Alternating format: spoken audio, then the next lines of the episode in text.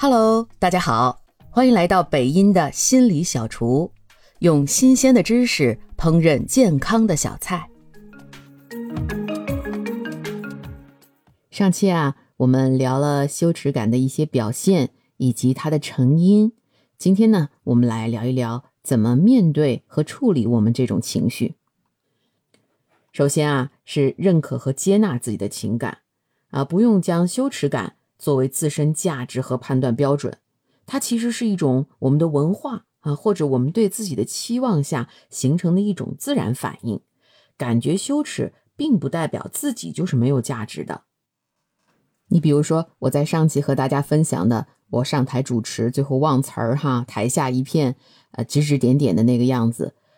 但是那一次经历呢，并不代表我是个很差的人，并不代表说我以后就再也不能主持节目了。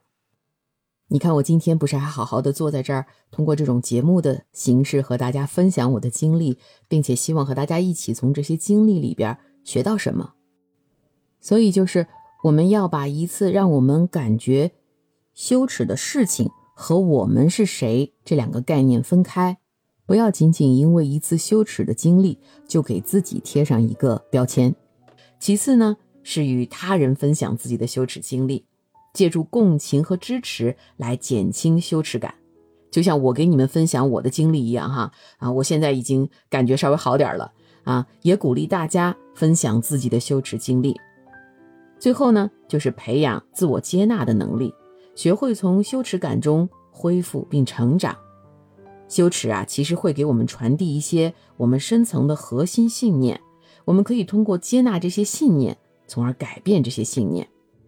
就是说。当我们能很好的接纳自己的这种感觉，然后也从这种感觉中得到了成长的时候，回过去看我们这些经历，我们会觉得，哎，它可能是我们的一个财富，它让我们成为了今天更好的自己。